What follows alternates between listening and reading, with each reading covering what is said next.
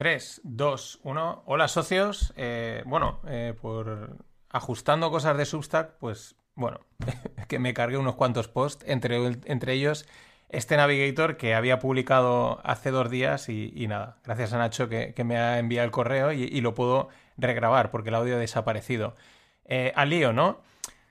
Mm, como Navigator, ¿no? Eh, del año, resumen del año y, de, y también con, bueno, un poco de mirada hacia adelante. 2023, eh, pues lo decía el otro día en el podcast con JR, ha sido el año de la sorpresa, porque nadie esperaba este mercado todo el mundo quizás esperaba una continuidad del, mercado bajista o lateral o un mercado a ninguna parte que tuvimos en el año 2022. Es verdad que está todo completamente sedado por la Fed, ¿vale? Es la que manda y la verdad es que ya no sabemos ni lo que está cotizando el mercado ni lo que está descontando. Luego, pasado el tiempo, pues quedará claro, pero ahora en este momento siempre es difícil y más pues al calor de la, política, ¿no? Es casi peor todavía. En pocas palabras, que lo único que vamos a hacer es del mercado es lectura de precio pura y dura, ¿vale? No, hay que darle más vueltas. Este es el precio que hay, esto es lo que está cotizando y punto. Eh, de todas maneras, tranquilo, porque eh, la subida de este año ha dejado fuera a la mayoría. A unos porque estaban secos de liquidez de todo el 2022, porque aplican el dólar cost averaging, ¿no? el aportar sin pensar, el también el, ha caído pues compro más, entonces secos de liquidez y claro, pues cuando esto empieza a subir pues no tienes pasta para aportar, ¿no? Como mucho pues habrán visto recuperarse la cartera y poco más.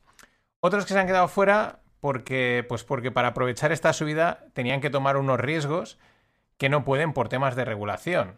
Es decir, eh, había que haberse puesto en las siete magníficas y partirla. Pero a ver quién es el guapo que lo hace, ¿no? Es también, eh, sobre todo si eres un, fondo, ¿no? Es verdad que a todo pasado es muy fácil, ¿no? Ojo porque ahora se empieza a comentar de una rotación de esas siete magníficas y que, igual, pues, es lo que se comenta, ¿no? Que, se empiecen a vender esas para recomprar otras. Y, por último, otros se lo han perdido porque los movimientos han sido tan rápidos que parpadeas y te lo, y te lo pierdes. Eh, recordad, realmente el año eh, ha sido enero y febrero que subió un 10% en general los mercados y luego estos dos últimos meses que en mes y medio apenas pues el, SP ha subido 700 puntos, una auténtica barbaridad. Mirando atrás, ¿no? Mirando a todo el año, eh, pues voy con esos hitos que recuerdo, ¿no? Tiro de memoria, tengo buena memoria, pero considero que aquello que recuerdo es lo que es significativo. Igual se me pasa algo, pero bueno, estos son los hitos que, os traigo, ¿no? Eh, Primero, la inteligencia artificial. Yo creo que 2023 ha sido el año de la inteligencia artificial, por lo menos en cuanto a boom de popularidad. Es verdad que ChatGPT, que es el disparador de esto, eh, se lanzó en noviembre del 2022, pero el año ha sido 2023, ¿no? Eh, más cosas. En renta variable, pues me quedo con la sorpresa, como he comentado, de los dos primeros meses y de los dos últimos. Eh, sobre todo es que este final ha sido de traca, vamos, de pillarte a pie cambiado totalmente. Más cosas. Eh, más cosas de este 2023. Pues la parada en la subida de tipos, ¿no? Veníamos con una subida muy agresiva y este 2023 lo que ha supuesto es, por lo menos la parada, porque iba de la mano de la relajación de la inflación, ¿vale? Van, de la, van, van, van a tono, ¿vale? La, inflación ha dejado de subir, se ha relajado y han relajado también las subidas de tipos y se han quedado ahí parados. Eh, la inflación es impredecible, ¿vale? Ya lo, hemos comentado muchas veces y, ya veremos. Ya veremos si no hay un susto o no. Ahora luego os hablaré de todas estas cosas, pero con visión a 2024. Ahora estamos en el 2023. Una pregunta, ¿alguien se acuerda de Ucrania? Otra pregunta, ¿alguien se acuerda de Palestina? Porque, eh, vamos, mm, conflictos importantes que están ahí que han tenido un impacto enorme en su momento y ahora ya, vamos, o sea, ni, en la ya casi ni se mencionan, ¿no? El mercado ya os digo que seguro que ni se acuerda, porque es que el mercado ya ha dicho que ya no le importa absolutamente nada. O sea, cotiza lo que puede que haga la Fed o lo que puede que no haga, independientemente de que un país desaparezca del mapa. Más cosas en plano geopolítico. China. ¿Alguien se acuerda de China? Y me explico para la importancia que tiene China, para lo grande que es el, challenger de Estados Unidos y todas estas cosas, yo creo que se ha hablado poco este año este, del gigante asiático en este 2023, ¿no? Pese a estar el tema de las dudas del Evergrande, de su situación inmobiliaria, etcétera, se ha hablado poco. Para mí eso es un signo de que las cosas allí no van bien. Eh, ya sabemos, cuando veas las barbas de tu vecino cortar, pero es un signo y ya sabemos cómo funcionan los sobre todo los países socialcomunistas, que si algo saben es de, manejar la información y la comunicación, y saben muy bien cuando tienen que estar callados. Más cosas. Eh, pregunta, otra pregunta. En este 2023 hemos marcado un máximo, un, un pico en la turra ESG, green y wokista, ¿vale? En todo este rollo del gender equality, de las verdes, de todas estas cosas. Hemos marcado un máximo. A mí me parece que sí, porque en los últimos meses hemos empezado a ver ya muchos discursos muy fuertes de distintos ámbitos, medios de comunicación, algún personaje importante, poniendo muchas dudas en los coches eléctricos eh, y en las nuevas tecnologías, ¿no? Sobre todo, perdón, en las nuevas energías, ¿no? Porque en pocas palabras lo podemos resumir, hay dudas porque se ven caro, son tecnologías caras, poco viables, y poco fiables, ¿vale? Poco viables a lo mejor de implementar tan rápidamente como se quiere o que todo el mundo las pueda tener y poco fiables porque estamos empezando a ver eh, muchos problemas en coches eléctricos que ya llevan un tiempo funcionando pero no deberían de aparecer esos problemas. Y para cerrar, en otro de los hitos, yo creo que también importante del 2023, eh, por, por todo, es Elon y Twitter, ¿no? ¿Por qué? Pues porque ambos han seguido dando que hablar. Desde mi punto de vista, están más vivos que nunca pese a los cambios, a los giros que da la plataforma, a que sí se lo ha cargado, que si no, pero sigue siendo la red social donde, donde se cuece todo, donde más autenticidad hay y mira que hay a veces poca autenticidad, trolls y cosas falsas, pero es el, sitio donde antes se cuece todo, donde ese, ese que se permite el debate abierto, eh, pues también genera cosas buenas, ¿no? Eh, también es verdad que es importante porque menos mal que tenemos a, Elon con su modo de troll, pero y, su defensa del, free speech, del discurso libre, por lo menos eso es lo que dice, ¿no? Y parece que se aplica. Menos mal, porque en este entorno tan de woke, eh, mainstream, políticamente correcto, pues no viene nada mal que alguien apueste por, por este tipo de cosas. Y me parece que es otro hito importante. Vamos con él, eh, pues vamos a ver un poquito las, vamos a mirar hacia, hacia el 2024. Todos estos puntos que he tratado, que yo recuerdo, o que me parecen significativos del 2023, pues los vamos a proyectar al 2024. En cuanto a la inteligencia artificial, yo creo que 2024, más que eclosión, ya ha sido, pero creo que va a ser un año en el que va a empezar a asentar la inteligencia artificial.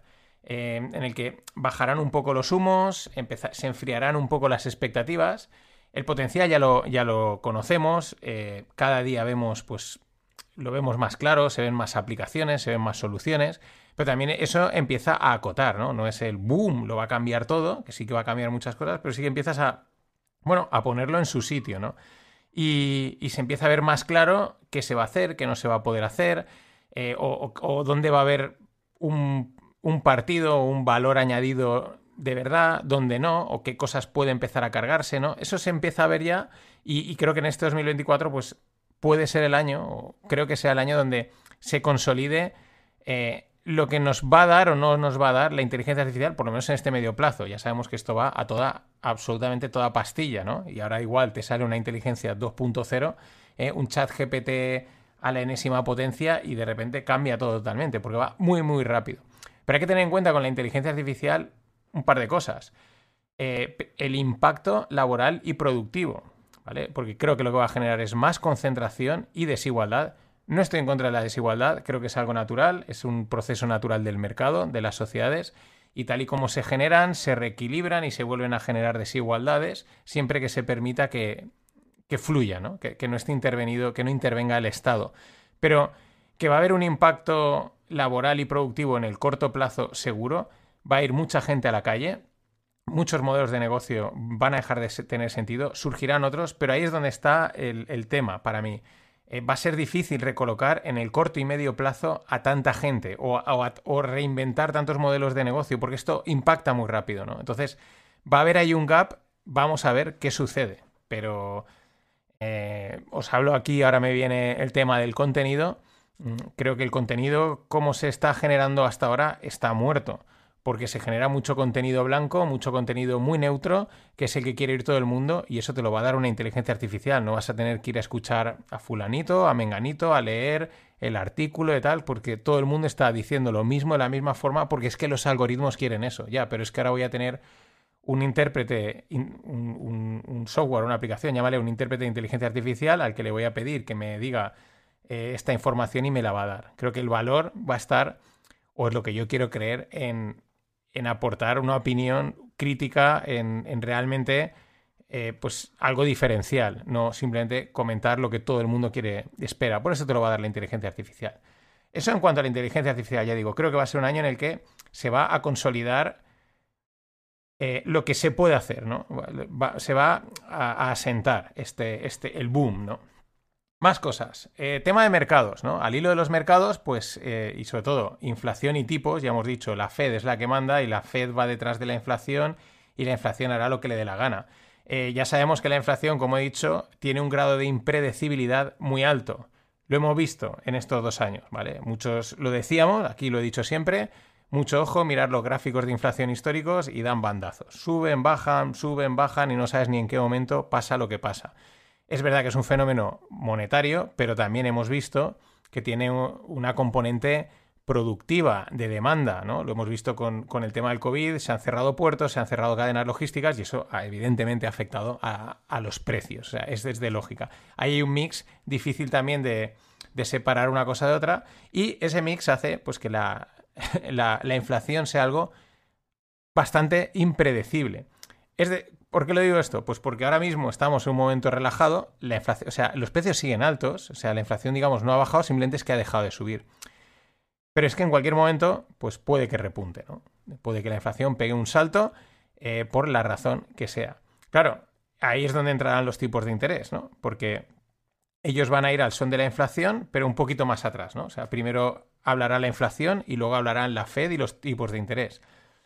Eh, claro, entonces, mm, si hay expectativas de que pueda haber un repunte de inflación, pues tienen que ir con cuidado en qué hacen con los tipos. ¿Qué quiero decir? ¿Qué es lo que podemos esperar? Pues que la Fed nos esté mareando con discursos que contenten a público y crítica, como han hecho, como el último, ¿no? Para que todo el mundo esté contento, oiga lo que quiere oír, eh, pero luego tomarán la decisión mm, de moverlos arriba, abajo, mantenerlos en el último momento, en el last minute after, o sea, primero saldrá la inflación, volverá a salir la inflación, alta, baja o media, me da igual. Y cuando tengan claro que esa inflación no se va a mover o, tengan seguridad de que no va a haber sorpresa, tomarán decisión, ¿no? Eh, ni antes ni después. Así que cuidado con los discursos. Otro escenario que se comentaba la semana pasada es que quizás la Fed sabe algo más que el resto y por eso ya se atreve a decir que va a recortar tipos. Eso de que sabe algo más al resto eh, lo traducimos en que esperan que 2024 sea un mal año para la economía, sea un año de, verdad, de recesión ya segura y que pues por eso eh, ya prevén esa baja de tipos porque prevén esa, esa, recesión. Pero esto es simplemente algo que se comentaba, que se ha rumoreado por las redes eh, la semana pasada. Siguiendo con mercados, ¿no? Pues mm, lo dicho, ¿no? Visto este 2023, a ver quién se atreve a hacer predicciones del mercado, de, las acciones, de los bonos, etcétera, y más cuando todo va a depender de lo que diga Powell. Lo normal es que los mercados vuelvan a sorprender. ¿Por qué? Porque siempre sorprenden. Sorpresa no quiere decir que suba, pueden subir, pueden bajar, pueden quedarse planos, pero siempre sorprenden. Y para mí la sorpresa no va a ser ni la no sería ni la subida to the moon, porque ya hoy día todo el mundo ya la ve, eh, y probablemente tampoco la bajada del infierno. La sorpresa sería un año en tierra de nadie y empezando a consolidar ese que ha empezado a construir una parte, gran lateral. Veremos si lo consolida, lo rompe o qué hace. Una vez he dicho esto, que creo que va a ser el año en el que consolide el gran lateral, pues eh, pasará lo contrario, porque para eso lo acabo de decir. Esto funciona así. No, no es algo muy matemático, no es muy sesudo, pero es lo que sucede. A nivel geopolítico, más cosas para 2024. Pues tenemos las elecciones en Estados Unidos, que ya en sí es un evento eh, mm, importante, ¿no? Eh, muy, muy importantes, probablemente uno de los más, de, los, de los más importantes del planeta. El otro día, JR en el podcast, con el podcast con, con Greg, en el Stonks, comentaba la posibilidad de que ni Biden ni Trump acaben presentándose. Eh, parece ser que, que a, Trump no le quieren permitir presentarse en Colorado, con lo cual, pues si con que en un estado no le dejen presentarse, pues ya es absurdo que te presentes en todos, ¿no? Y al hilo de eso, Biden dijo que él solo se presentaría si Trump no se presentaba. Entonces, digo, si Trump se presentaba. Con lo cual, si Trump no se presenta, lo esperado es que Biden tampoco lo haga. Luego harán lo que les rote. Pero la verdad es que eh, sería un buen shock. O sea, que a menos ya de un año para las elecciones, ninguno de los dos candidatos acabasen presentándose. Eh, sería un shock.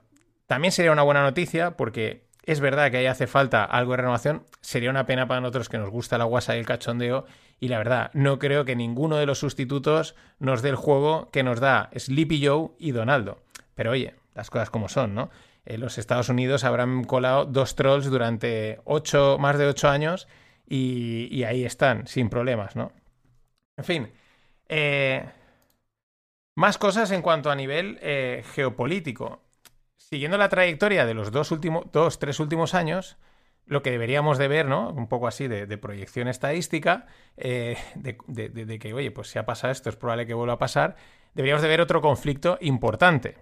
Otro conflicto del que pasar olímpicamente, como he dicho, ¿no? O sea, porque 2022 fue Ucrania, 2023 ha sido Israel, y a ver qué nos depara 2024. Dicho esto, yo no quiero que haya ningún conflicto, pero visto lo visto, pues no podemos descartar ese escenario y tampoco podemos descartar pues que el conflicto mm, pues dure tenga el impacto dure mucho pero el impacto dure pues lo que pues no sé lo que es un fin de semana o menos no y ya el mercado ya ni te cuento por cierto un recordatorio el tiempo pasa porque duro pero los años pasan volando y ni la adopción de Bitcoin ni el fin del dólar parecen cerca por mucho rollo que nos cuenten esto es un recordatorio para que no nos maren, ¿vale? Para que mantengamos los pies en el suelo, no nos maren con narrativas y con rollos y con historias, que, Roma no se, no, que Roma no desapareció en dos días y el dólar o Estados Unidos, en caso de que desaparezcan, de que caigan, de que pierdan la hegemonía, igual eso se consolida dentro de unas cuantas décadas, ¿no? Que no nos maren. Eh, si miramos a 2024 por clases de activos, eh, pues acciones, ya lo he dicho. Yo apuesto por el lateral, siempre que no aparezca un nuevo boom de una nueva inteligencia artificial o algo que diga la Fed y nos lleve el mercado a Marte, ¿no? no a la Luna, a Marte. Bueno, dicho esto, yo creo que eh, se o sea, la tesis es que el mercado sorprende por las sorpresas que al final no pase nada, ¿no? No pase nada, es que nos quedemos ahí en tierra de nadie. Otra clase de activo, la renta fija. Pues aunque bajen los tipos, en caso de que los bajen, yo creo que estos van a eh, seguirán teniendo rentabilidades atractivas. Si los bajan de un 4 y pico, pues a un 3, a un 2 y medio y tal, comparado a donde veníamos, pues van a seguir siendo, creo que, rentabilidades atractivas a 10 años o por ahí. Y, encima ya no te digo si encima si dejan los tipos donde están o incluso los acabasen subiendo, ¿no? Eh, entonces, Creo que va a ser una, creo que va a ser una clase activo que, pese a la caída que ha tenido en valoraciones durante este 2022-2023, eh, va a ser una clase activo que va a seguir captando atención y capital. Eh, eh, real estate o inmobiliario. Pues os digo la verdad, no tengo ni idea. Yo creo que el real estate va por barrios, tanto dentro de un país, como puede ser España, como a nivel global, ¿vale? Eh, va por barrios, va por ciudades, va por zonas. Está, no, es muy homogéneo, no es como en el 2008, ¿no? Yo creo que lo normal sería una estabilidad de precios en general. Que eso, a la postre, es una forma de ajuste. Pues al final puedes ajustar en precio o en tiempo. Entonces, mientras, mientras no suban los, precios de, de, la vivienda, estoy hablando ahora desde una visión general, pues como si está ajustándose. A mí me cuesta ver una caída fuerte tipo 2008, por lo que comentan especialistas de este sector, pues tampoco el endeudamiento en inmobiliario es tan alto. Eh, como que no hay tan. O sea, la parte financiera es más sana de lo que. Lo, o sea, es sana, ¿no? O sea, es relativamente sana, ¿no? Entonces, por eso me cuesta caer. Me cuesta me cuesta ver una caída fuerte tipo 2008 y también me cuesta ver subidas locas, ¿no? Porque tampoco eh, los tipos de interés permiten a la gente endeudarse mucho, eh, hay cierta incertidumbre, ¿no? Y mm, lo veo más estancado. Aunque ya digo, creo que va por barrios y hay muchas realidades inmobiliarias ahora mismo. Entonces, mm, seguro que hay una ciudad en la que es un boom y hay otra en la que es un BAM. Eh, lo comenté en el podcast que hice de, el, análisis inmobiliario. Mm, que es dentro de los FinPix, eh, y lo veíamos dentro de España, ¿no? Habían ciudades que estaban por encima del 2008, otras que estaban al mismo nivel y otras que estaban por debajo. Ciudades importantes.